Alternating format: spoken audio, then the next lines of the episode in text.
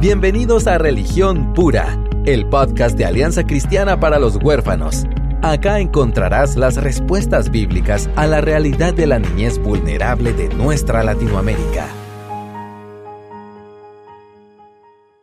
Mi nombre es Aisha López, estoy muy contenta, agradecida con Dios por estar nuevamente en otro episodio de Religión Pura. Y como les habíamos prometido que íbamos a seguir la conversación con Ale Sura, entonces, este episodio es la continuación de la conversación de la semana pasada. Si ustedes no escucharon ese episodio, les recomendamos muchísimo eh, regresar a buscarlo y em, escucharlo para hablar, eh, porque hablamos un poco de qué es psicología, qué es consejería bíblica y todo el tema en torno a, salud mental, lo básico de la salud mental. Entonces les recomendamos muchísimo escucharlo. Y en esta ocasión, David y yo tenemos el gusto de tener a eh, la Ale otra vez. Y estamos felices, de verdad, porque nos están enriqueciendo muchísimo y sabemos que va a ser de mucha ayuda para ustedes. Ale, ¿dónde te pueden encontrar en redes? Pueden encontrarme, primeramente tienen que ir a suscribirse a mi canal de YouTube, que es lo más lindo. Alejandra Sura. y eh, me pueden también seguir en Instagram em, como Alesura o me, encuentran como Alejandra Sura. Yo pongo mucho, o sea, yo estoy posteando a menudo cosas de consejería bíblica em, ahí. Y em, el canal de YouTube es más curado y toco ciertos temas, no subo videos todas las semanas, pero trato de subir cada cierto tiempo donde podamos ir poco a poco ir creciendo en esta cultura de consejería bíblica para la iglesia. Y tengo grupo de Facebook también, pero con Instagram y, YouTube ya ahí me encuentran en todo lado. Sí, hay muchos recursos y hablamos afuera de, de grabar que aprecio mucho tu vulnerabilidad y creo que ese es un punto en el cual la gente se conecta contigo, porque cuando presentas buena información, está bien. Y hay, hay páginas excelentes que presentan y te equipan y todo, buena información, pero cuando encontrás a alguien que pudieras invitar a tu sala a tomar un café, la gente hace clic y dice, wow, ella está pasando lo que yo pasé, o ella eh, pasó lo que yo estoy pasando, o su esposo, ¿verdad?, en depresión, etcétera. Es decir, esa vulnerabilidad nos ha conectado y, yo te agradezco porque es, un, es una bocanada de aire para, para mucha gente en el cuerpo de Cristo. Entonces, gracias por, por tener, disponer este tiempo para estar con nosotros en religión pura. Entonces, David, podemos retomar el tema tan bueno que estábamos ya este, platicando la semana pasada. Sí, gracias Aisha y gracias nuevamente Ale por estar con nosotros. Y sí, eh, si, si pudieron dar cuenta la semana pasada, es como siempre entrando a temas un poco controversiales a veces, pero aquí seguimos, no nos han sacado de, de los podcasts, así que seguiremos produciendo. Eh, pero realmente sí estamos hablando, eh, algo que me impactó mucho es el rol de los pastores, ¿verdad? Mm. En las iglesias y algo que me impresiona es que no estamos buscando necesariamente eh, títulos eh, de las personas porque los títulos no son garantías de verdad de, lo que vamos a encontrar en, los pastores. Y, y Ale estuvo hablando un poquito sobre la diferencia entre la consejería bíblica y la psicología y cómo estas, estos dos mundos a veces chocan dentro de la, de la iglesia. Y quisiéramos seguir en esa línea de una forma muy práctica de que de seguir animando a las personas a buscar ayuda, ¿verdad? De buscar ayuda Ale, ¿qué crees que son eh, quizás las razones más frecuentes por qué las personas llegan a esta conclusión que necesitan ayuda de alguien? Sí, yo creo que como incluso vos hablabas la vez, eh, la, vez pasada, es que creo que nos esperamos al momento de crisis, lastimosamente, donde realmente ya no damos más. Eh, a mí me encantaría ver a la gente con una cultura un poquito más abierta con respecto a la salud mental, la salud espiritual. Nos preocupa tanto la salud física, la salud incluso espiritual, eh, eh, pero la salud mental a veces no está tan em, prominente en, nuestra mente y en nuestro colectivo, en nuestra comunidad. Entonces, sí, yo siento que muchas veces la gente va a eso, pero yo diría que, digamos, yo tengo consejera bíblica a la cual yo asisto, digamos, yo voy, tengo, he ido a múltiples terapeutas en el pasado, psiquiatras también, porque tuve una, tuve una adolescencia medio complicada, pero este, entonces me mandaron a que me arreglaran y, y, cada uno de ellos dejó impacto en mi vida realmente, o sea, y me, y me ayudó mucho en diversas formas. Claro, no fue hasta que encontré a alguien que conocía del Señor que como que empezó a hacer más clic para mí. Pero bueno, eso lo hablaremos un poquito más. Pero sí, yo diría que eso. ¿Vos qué pensás, David? Porque es que la gente busca, o sea, ¿cómo es que qué es lo que llega a la gente a eso? Yo creo que también, como decíamos, que buscan eh, las peores crisis, ¿verdad? Eh, las peores crisis y no tenemos esa, esa cultura de, de buscar Em, y no, no, no, necesariamente ayuda, pero un acompañamiento, ¿verdad? Porque requiere cierto nivel de vulnerabilidad. Es decir, me expongo a que no tengo todas las respuestas y necesito de alguien más.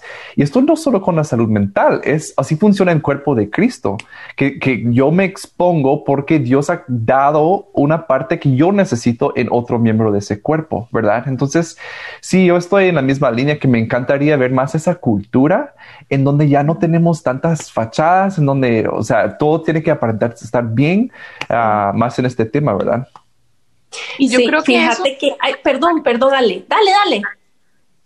Este, que yo creo que eso también, una vez que la iglesia crece en una cultura de consejería bíblica, de, de salud mental, digámoslo así, también se vuelve incluso más fácil encontrar gente a la cual no le tienes que pagar necesariamente. O sea, mm. gente en tu iglesia que de pronto está un poco informada, que, que, entiende que la depresión tiene su influencia bioquímica, su influencia espiritual, su influencia física, pero que puede sentarte, sentarse contigo y escucharte, quizás aconsejarte hasta el nivel que puedan. Y cuando ven que la cosa está ya muy así, pues decirte, no, yo creo que sería bueno que busquemos a alguien que te, que te ayude a procesar esto con más profundidad.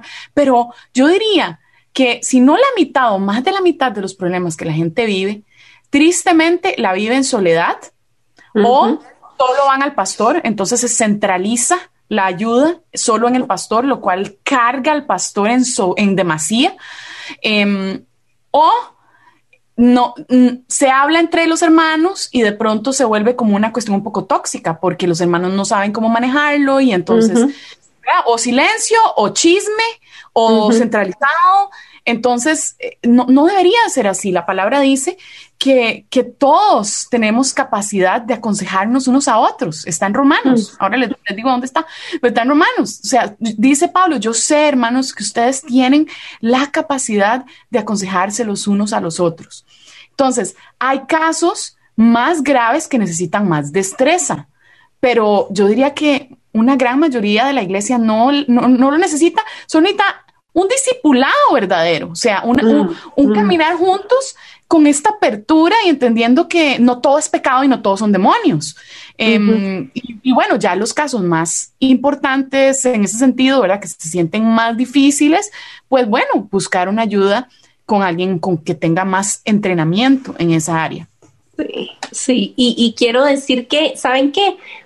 No sé cuántos pastores nos oyen o no, no sé, pero quienes nos oigan, necesitamos interceder y clamar para que Dios dirija a nuestros pastores en Latinoamérica a tener un púlpito lleno de doctrina de sufrimiento, de una enseñanza bíblica del sufrimiento, porque mucho de lo que estás describiendo viene natural, viene orgánico a raíz de un púlpito que enseña la verdad de la Biblia, de que vas de que tu cuerpo sufre, de que tu mente va a sufrir, de que este mundo está en sufrimiento.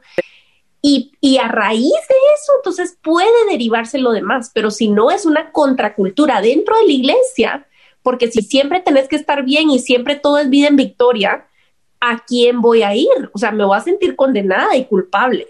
Entonces, por lo mismo, Ale, es que nació Lágrimas Valientes y nomás lo estoy sacando a colación, no quiero publicidad ni nada, pero es que es una necesidad tan grande y solamente el hecho de poder ser vulnerables y de poder, como dice David, derribar esa desgracia, porque es que es una desgracia de construir fachadas imagínate, se supone que deberíamos ser la gente de la libertad, de la luz y de la vida abundante, pero la mayoría, voy otra vez con esa palabra, no sé si la mayoría, pero muchas, muchas congregaciones viven en la oscuridad, escondiendo y con fachada y sufriendo a solas. Eso no es vida abundante. Eso no es vida abundante. Eh, y de verdad, recientemente, digamos, lo que nosotros platicamos em, proviene no de la teoría. Nosotros queremos como ir compartiendo lo que vamos viviendo y experimentando. Y de verdad les podemos decir, yo sé, Ale, y vos acabas de compartir que vos tenés con quién hablar, tú tenés tu consejera bíblica. Nosotros también. Y hace unos años a mí me hubiera, muerto de la vergüenza de, siquiera que me veas en un consultorio de esos, ¿verdad? Yo le he contado varias veces que me moría y yo decía, Dios mío, que nadie de la iglesia me venga a ver en, este, en esta sala de espera, pues. Y yo me había inventado que era porque mi hija, una de mis hijas, yo voy a hablar de mi hija, ¿verdad? Era por mí, yo necesitaba hablar. Y ahora abiertamente te digo, soy feliz de tener a alguien con quien hablar, a quien le pago porque se merece cada centavo para poder realmente escucharme y decirme lo que necesito oír, no lo que quiero oír. Entonces, em, de verdad, oremos, oremos por nuestros pastores, oremos por los pastores fieles que quieren, que necesitan ánimo para poder continuar en la verdad, ¿verdad? este, porque es una vida de descanso, contrario a lo que pensaríamos, porque es contraintuitivo.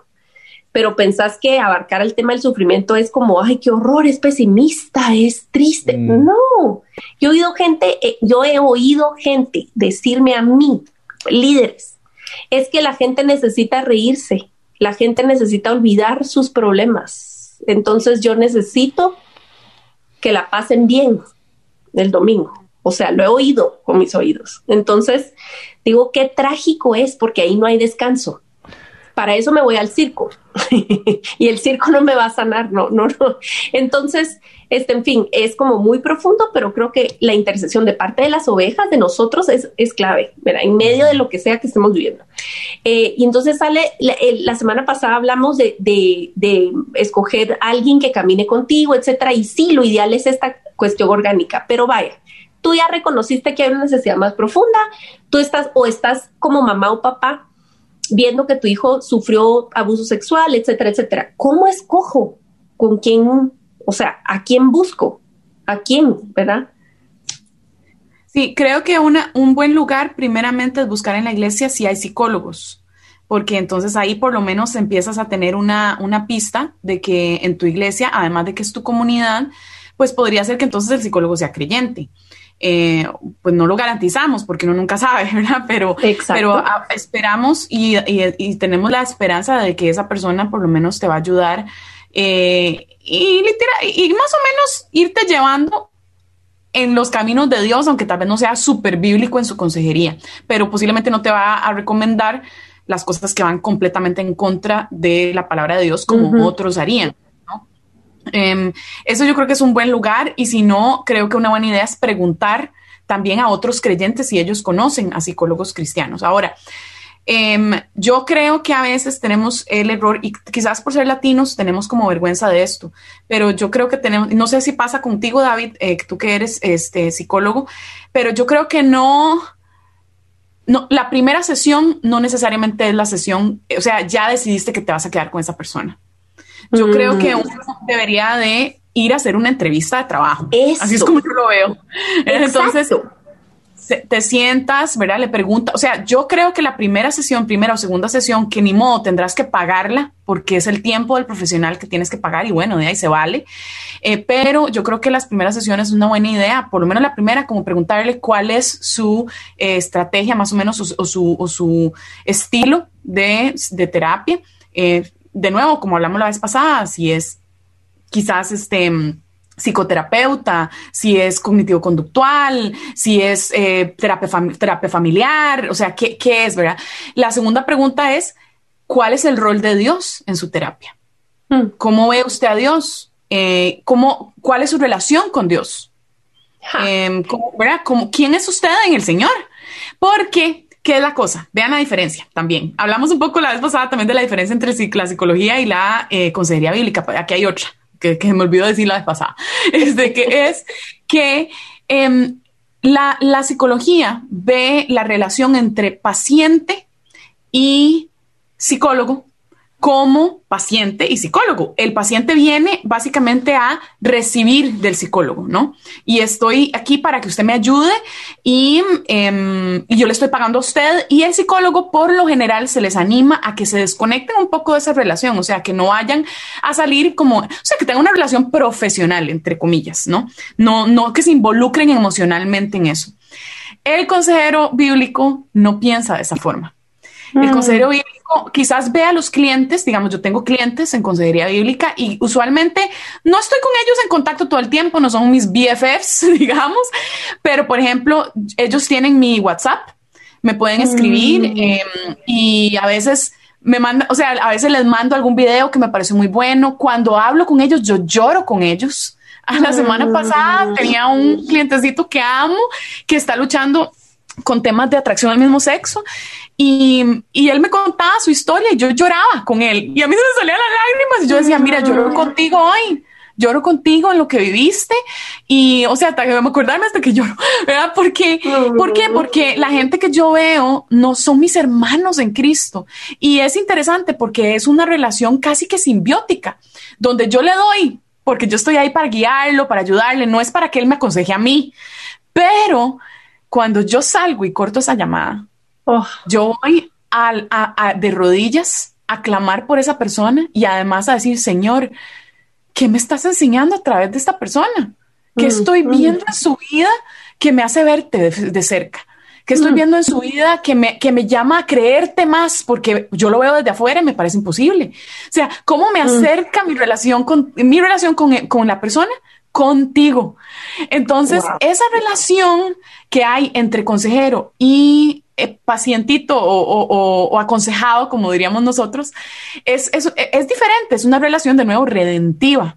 Una mm. relación que está centrada en que somos hermanos en Cristo. Entonces, cuando mm. estás buscando a un psicólogo, yo te aconsejaría que veas a un, psicólogo que por lo menos comprende el concepto de que somos hermanos en Cristo de, que, de que está, de, que de alguna manera va a orar por ti.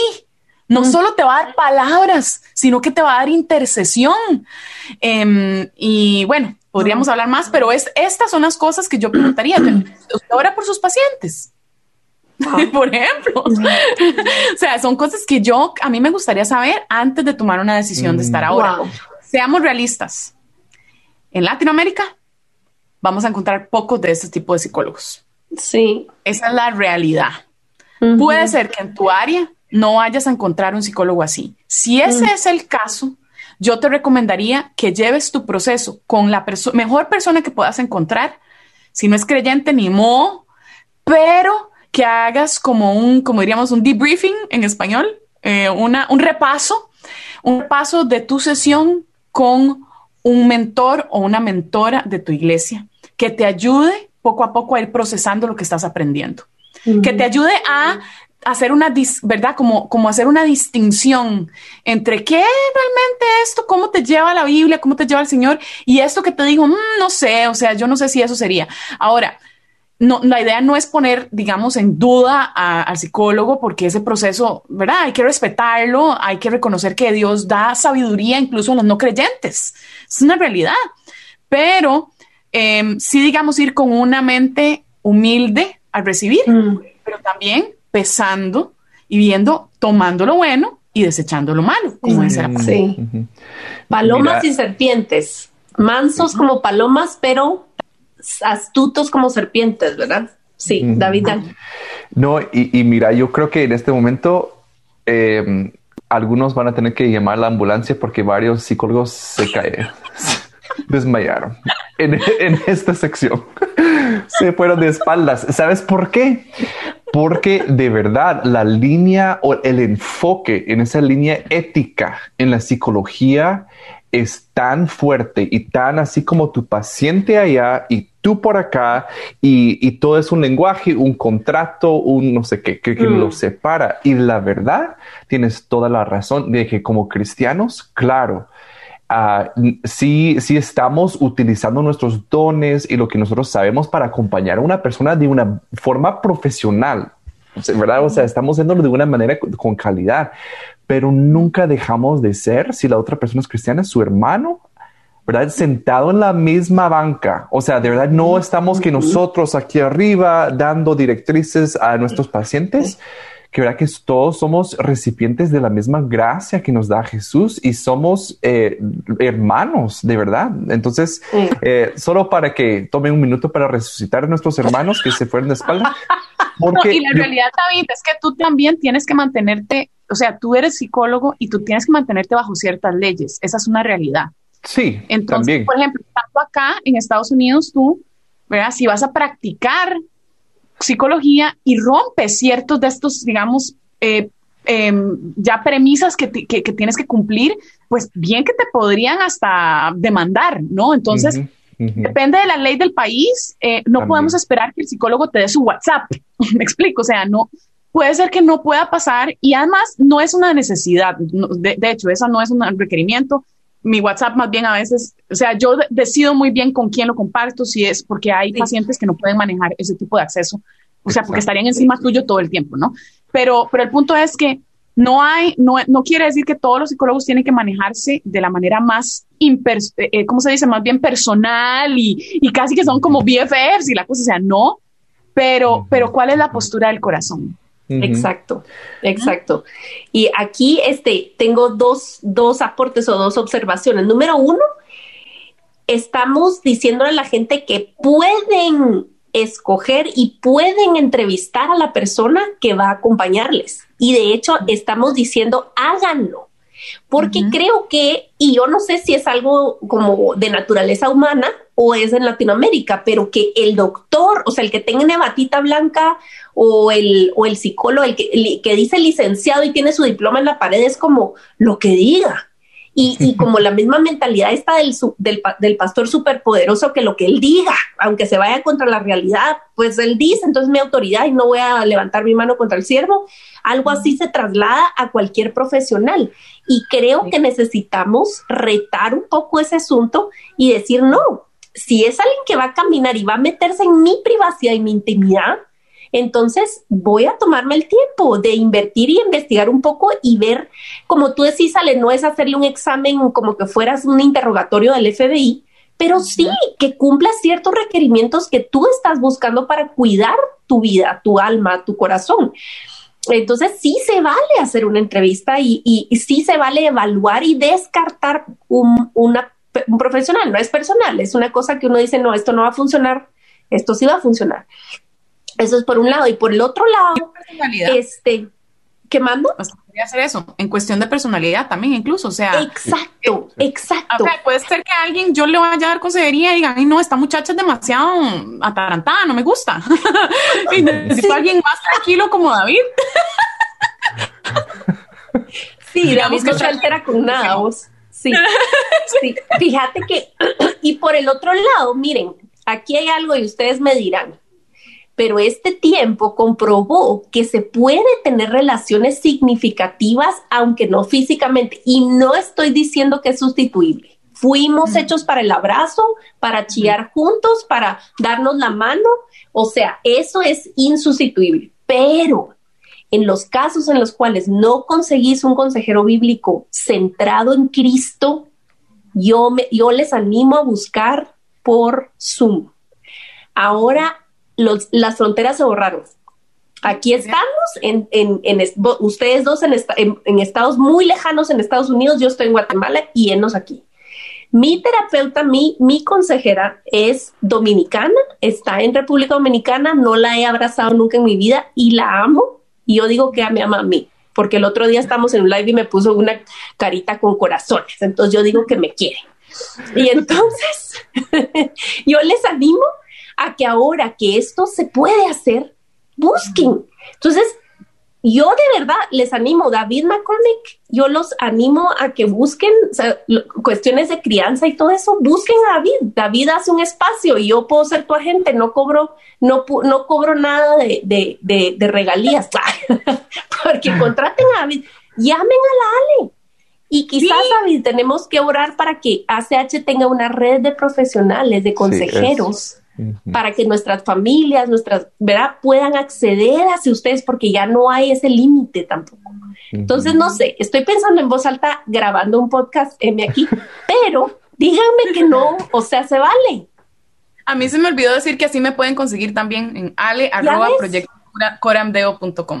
David, ale arroba Ok. ¿Y vos, David? Sí, no, bueno, siempre pueden escribir. Yo así, David, dale. no, no, gracias. y se rehuso. No, este, es, no, en director arroba ach.gt estoy para servirles. Y miren, yo quisiera compartirles algo lo que decía Ale también que me impresionó. Yo tengo una amiga uh, que da eh, consejería y saben la forma que ella y ella vive de esta forma. Ella da terapia o da como consejería y eh, parte de los eh, del contrato, digamos, por así decirlo, ella dice, miren, siempre ustedes pagan si les gustó, o sea, si les funcionó, ustedes pagan. Cualquier, eh, cualquier sesión que nosotros tengamos que de verdad que no te edificó, que no fue útil, no lo tienes que pagar. pero, o sea, vivir, o sea, tener una persona y yo no hago eso, pero únicamente para mí, por Pero sabes que me gusta de eso, de que es una persona obviamente humilde o sea, al hablar de esa forma, eh, cuando, cuando ella empieza su terapia, es una persona obviamente humilde que está dependiendo del Señor, no, porque no deja para muchos psicólogos, perdón, pero su, su forma es su fuente de ingreso. Entonces te ve como un cliente y queremos que tener personas, estoy seguro que esa persona, como saben, que no depende de un salario, digamos, que también va a decir las cosas más difíciles, ¿verdad? Como decía Aisha, que es necesario en esa relación. y algo como solo para agregar antes de que se me olvide todo esto, eh, lo que decía Ale también que sea una persona cristiana. Yo, yo me he capacitado, he estudiado y no sé qué, y les puedo decir, ¿saben cuál es la cosa más importante en, mi, en mis terapias o con mis clientes? El Espíritu Santo. De, 100% mm. definitivamente. Lo más importante que yo traigo a esa conversación cada vez es un contacto que yo pueda tener con el Espíritu Santo. Ah, sí, me encanta. Entonces sí es importante buscar a alguien que, que, tiene ese acceso claro, que las habilidades, destrezas, eh, habilidades aprendidas, buenísimo, pero también que sea esa su, su línea, pues, ¿verdad? Que está dependiendo de Dios. Te cuento incluso una historia interesante. Una amiga mía, este, una bella, bella amiga aquí gringuita, este, es, que tenía un hijo de dos años, casada, su esposo se suicida en Seattle y eh, pasa por una, una, vida además abusada en su niñez. Em, fuertemente, digamos, por una persona por varios meses con la cual ella tuvo que vivir porque su mamá la dejó con, con este hombre. Em, o sea, una vida traumática realmente y busca ayuda cuando se suicida su esposo. Y ella cuenta esto abiertamente en nuestra iglesia, incluso lo contó como testimonio, entonces no me preocupa contarlo acá. Y cuenta que ella veía a dos personas, veía a un consejero bíblico, pero con muy poca destreza, dice ella, que no era muy bueno, que no tenía mucha, mucho conocimiento de psicología ni nada de eso, que era como muy nada más como Dios, Dios, Dios, y verdad, como muy simplista en su, en su abordaje. Y también veía a un psicólogo, a una psicóloga, de hecho.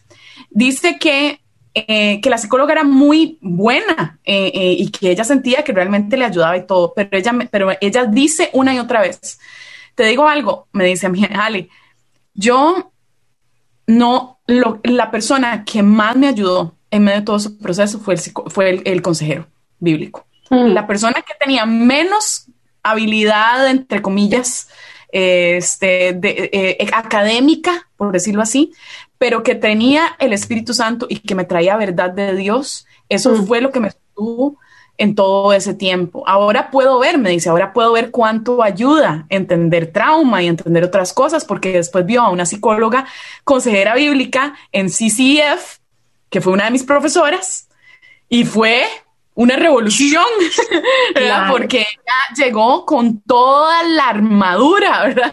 Pero, em, pero entonces eso le ayudó muchísimo más todavía, pero aún así, en su tiempo mayor de crisis, bueno, el punto es que a veces el Espíritu Santo y una disposición para escuchar y ser lento para hablar y pronto para oír, a veces puede, ser, puede hacer más de lo que nos imaginamos. así es. Wow. Em, banderas rojas, banderas rojas con un consejero, un terapeuta por el cual uno tiene que afligirse o decir, hey, no, esto no está bien. Banderas rojas. No sé. Ustedes digan. ¿Qué pensás? O en una entrevista, o sea, aparte de diferencias de personalidad o algo así, ¿qué cosas debería yo decir? Híjole, no, mm. esto no. Sí, muy buena pregunta. Eh, Tan buena que no estoy pensando, entonces dice, voy a entrarle yo, pero bueno, dale, dale. mejor comete esa bronca vos, David. Es que estoy tratando de ponerme en el lado de, de, paciente, ¿verdad? Y es que también tanto depende de esa perspectiva como uno paciente, ¿verdad? Uno de paciente, como lo ve, pero obviamente sí, uno, yo creo que al hacer esas preguntas que dijo Ale, de cómo realmente, cómo, qué vas a hacer, o sea, ¿cómo me vas a ayudar? Yo creo que el psicólogo debe tener las respuestas claras a eso, ¿verdad? No puede estar como adivinando, pero yo creo que también mucho depende de personalidad, sinceramente, em, en el sentido de que sí tiene que ser una persona, en, yo siento que, me entiende, eh, que siento que, que realmente va a guardar eh, lo que estamos diciendo, ¿verdad? La confidencialidad, confidencialidad. Eso no sé cómo se mide también, ¿verdad? Pero obviamente por eso sí tiene que haber cierto aspecto de, profesionalidad, ¿verdad? Porque una persona que, que no lo está haciendo de profesión y no ha sido entrenada para nada y quizá únicamente ve pacientes para alimentar su blog, ¿verdad? Y, no. ¿Verdad? O sea, puede, puede ser que haya casos así. Entonces, eh, pero me gustaría escuchar lo que dice Ale una realidad es que cuando nosotros vamos a abrirle en nuestro corazón, nuestra mente, nuestra vulnerabilidad a una persona, es imposible que esa persona no nos influencie. Tenemos que reconocer esto. O sea, eh, aunque la persona no te esté diciendo qué hacer, porque de hecho es parte ética del psicólogo que no debe decirte qué hacer, con solo escoger hacer cierta pregunta, te está guiando a pensar ciertas cosas que te pueden llevar a hacer como Inception. No sé si han visto esa peli, pero es como Inception esta cosa. Pero eh, de verdad que sí, de verdad que lo es. O sea, si una persona, a donde sea que te lleve, el psicólogo, el psicólogo o el consejero te va a llevar a algún lado con las preguntas que te está haciendo. Eh, uno está jugando ajedrez con la persona emocional, mm. ajedrez mental y emocional. Uno está pensando tres, cuatro, cinco pasos adelante. ¿A dónde es que quiero? ¿Qué estoy viendo yo que está mal? En la persona y a dónde lo quiero llevar para que pueda encontrar la verdad que yo creo que tiene que encontrar. Entonces, cuando la persona me dice algo de frente, yo ya estoy pensando qué preguntas quiero hacer para que la persona empiece a llegar por sí misma a sus conclusiones. Mm. Algunos consejeros bíblicos son más eh, didácticos y más bien te van a decir directamente, no, es que lo que vos estás pensando es esto y lo que dice la Biblia es esto. Mi estilo, yo trato y, lucho con eso, pero trato de no ser tan didáctica porque creo que es más poderoso cuando la persona llega por sí misma a sus propias conclusiones. Em, porque si fuera punta de prédica, todo el mundo saldría santo los domingos, pero no, ya, eso no pasa. Entonces, lo tenés em, que procesar, hacerlo tuyo. Exactamente, hacerlo tuyo. Entonces, eso, es, eso empezando, digamos, eh, sé que parece que me estoy desviando de tu pregunta, pero el punto es que por eso es tan importante decidir con cuidado a quién le vas a abrir tu corazón y tu vida, porque no sos vulnerable solamente en lo que sabes que sos vulnerable. Sos vulnerable en, lo que no sabes. Claro. La otra persona tiene, tiene es, esta es una relación de poder, queramos o no. Puede ser bien usada o puede ser mal usada. Por eso puede haber abuso de parte de un psicólogo. Y, un psicólogo, ¿por qué? Porque es una, una posición de poder que tengo sobre la otra persona y la otra persona puede ser que mi cuenta se está dando. Entonces, red flags, ¿verdad? O banderas rojas, a veces no las vamos a ver y simplemente las personas me van a llevar más y más y más a una forma de pensar que al fin y al cabo terminaste afuera. Por eso hay que incluir a más personas, ¿verdad? Entonces estás mm. conversando con tu líder con respecto a tu proceso, estás conversando con tu pastor, estás conversando con tus hermanas cercanas en Cristo. O sea, eh, lastimosamente puede ser que estés en una iglesia donde solo tu psicólogo va a ser confiable. Ese es el mm. problema. Mm, exacto, exacto. Como, ¿cómo le voy a contar a mi mejor, mi mejor amiga de la iglesia? O sea, si se lo digo, o sea, quién sabe qué va a pensar de mí. Y, y volvemos a esto que hablabas tú de la transparencia, ¿verdad? Sí. Pero la realidad es que esa es una de las mejores protecciones, tener hermanos y hermanas en Cristo con cuales yo, ¿verdad? Estoy comentando lo que, más o menos lo que estoy aprendiendo. No tengo que ir a decir todos mis secretos, pero sí como, mira, me di cuenta de esto, digamos, de una o dos cositas en esta sesión y permitir que la otra persona también me pueda dar este feedback que necesito para saber si, ¿verdad? Para ayudarme a mantener a prueba lo que estoy escuchando, especialmente si sabemos que no es un psicólogo creyente, pero incluso hasta los psicólogos creyentes. O sea, a lo que tú hablabas, digamos, de la teología del sufrimiento, Aisha, o sea, Estefan fue a donde una psicóloga maravillosa, eh, al principio en su, en su proceso de, de, depresión, mi esposo, y el problema es que, claro, después de un tiempo, ella estaba muy enfocada en lo que se llama la eh, sanidad interior. Y la sanidad mm. interior, lo que se llamaba antes Teofostic, que ahora tiene un nombre diferente aparentemente porque se metieron en problemas, no sé. El tema es que mucho de su perspectiva del sufrimiento era, no, Dios te quiere sano, Dios no te quiere ahorita sí. Y ella estaba mm. como muy en un ride de que en oración de sanidad interior. Mm. Y este van decía, mira, bueno, recibió tanta ayuda de parte de ella ella abrió su perspectiva de las emociones, de entender muchas cosas de su pasado. Fue una bendición, pero llegó un punto donde ese red flag se convirtió mm. en tan grande, tan grande, tan grande que para Estefan fue como, yo creo que, yo creo que ya no es para mí este, este, este trabajo con ella y todo bien, todo bien. Exacto. ¿Cuál es el problema? Podemos buscar otra persona, podemos esperar para otro momento, o sea, no, no, por otro momento, es decir, con otro, con otro terapeuta, con otro consejero, no, no es, y, hay que reconocer que cada persona en nuestra vida no necesariamente tiene que estar con nosotros 10 años. A veces estamos solo en una temporada y listo. Y no tenés que echar a la basura lo que te ayudó, pues. No tenés que descartar lo que sí recibiste, aunque ya topó en tal área.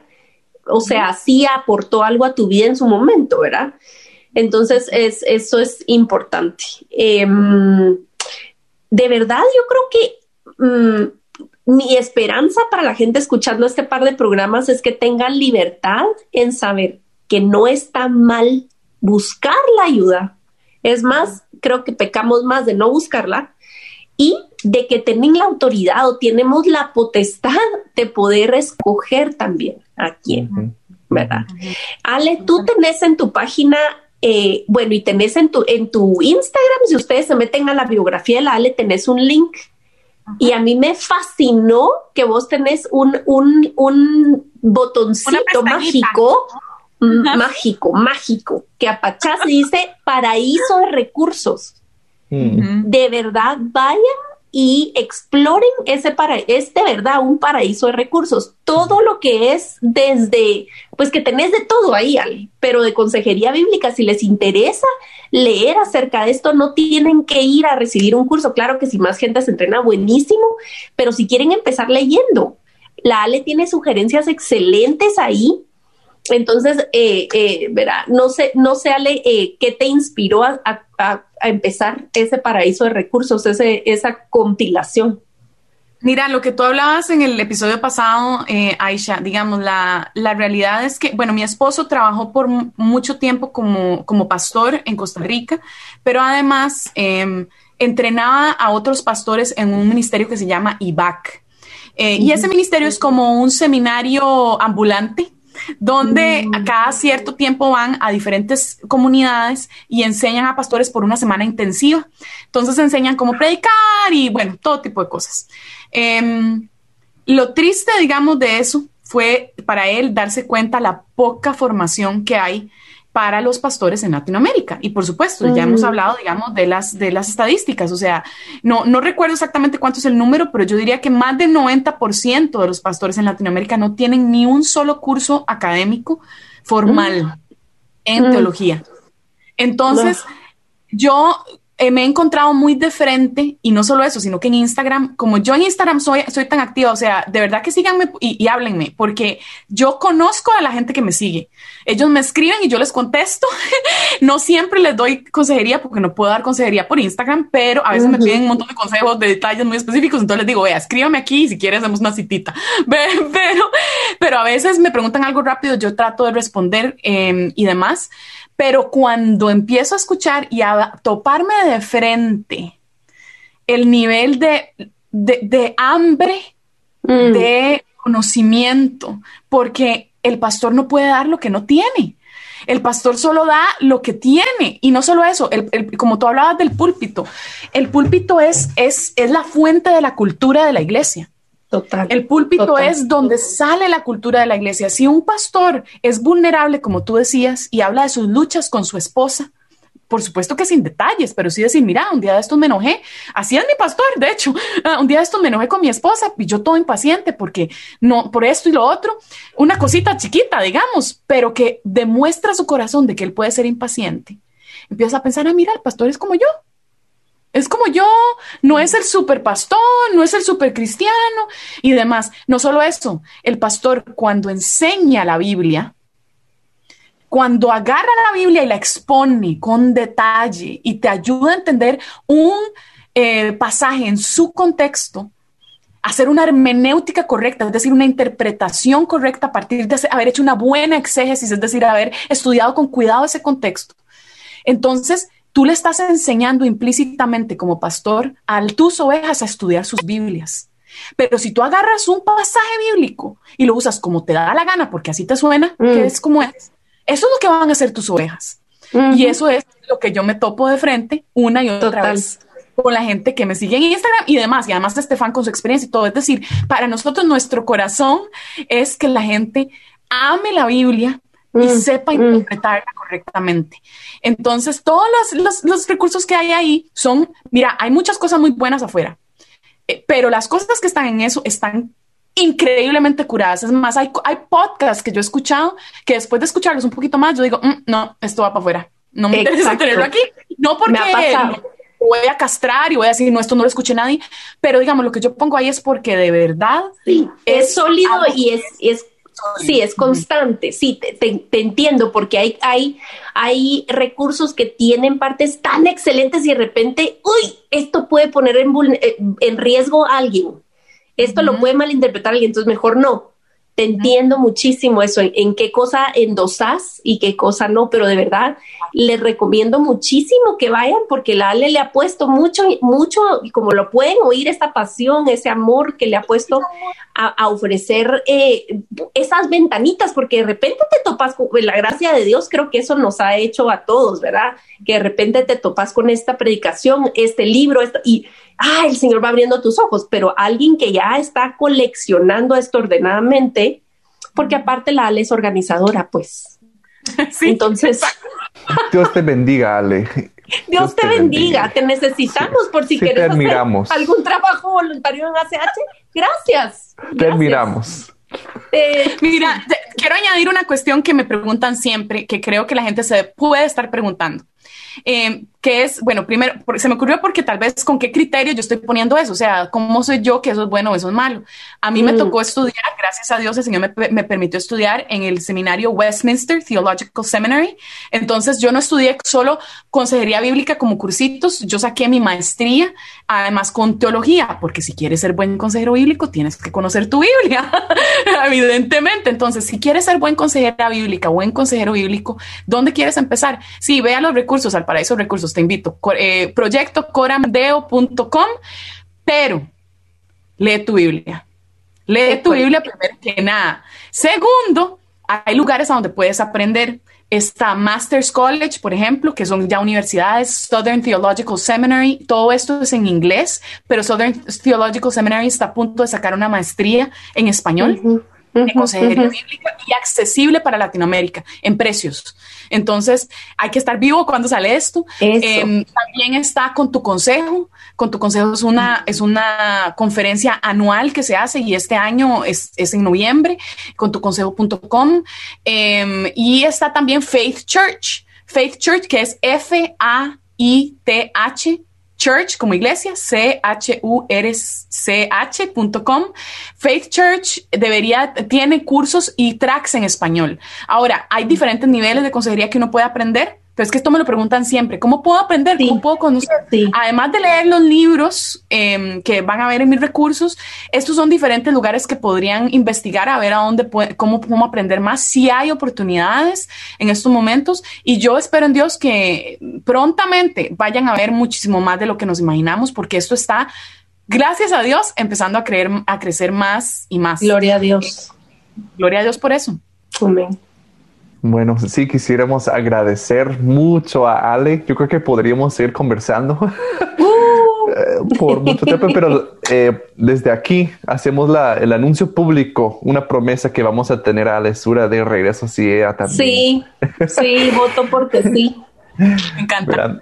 Quisieran. Entonces, sí, queremos agradecer mucho a la audiencia y quédense con eso. Pueden ahorita con tarea ir a primer lugar, seguir a Alisura en redes, ¿verdad? en YouTube, suscribirse a su canal. Así que cada vez que ella sube un video, les va a llegar una notificación y pedirle a Dios, ¿verdad? Cómo ustedes pueden tomar un paso hoy y tal vez el paso más importante es que tú abras tu Biblia, ¿verdad? Y que tú eh, regreses a la palabra de Dios, porque realmente no estamos aquí para vender nuestras ideas o promocionarnos a nosotros, más bien con lo que hemos entendido, compartir eso. Así que muchas gracias por estar con nosotros en este tema difícil, pero esperamos que después de oír hay más claridad sobre el tema, ¿verdad? Amén. Así que los esperamos la próxima semana, primero Dios, en otra edición de Religión Pura. Gracias por acompañarnos en Religión Pura, el podcast de Alianza Cristiana para los Huérfanos. Alabamos al Dios de la Biblia quien nos adoptó en Cristo para habitar en familia. Y agradecemos la generosidad de Radios Frater, quien nos recibe en sus estudios para realizar esta producción. Hasta la próxima semana.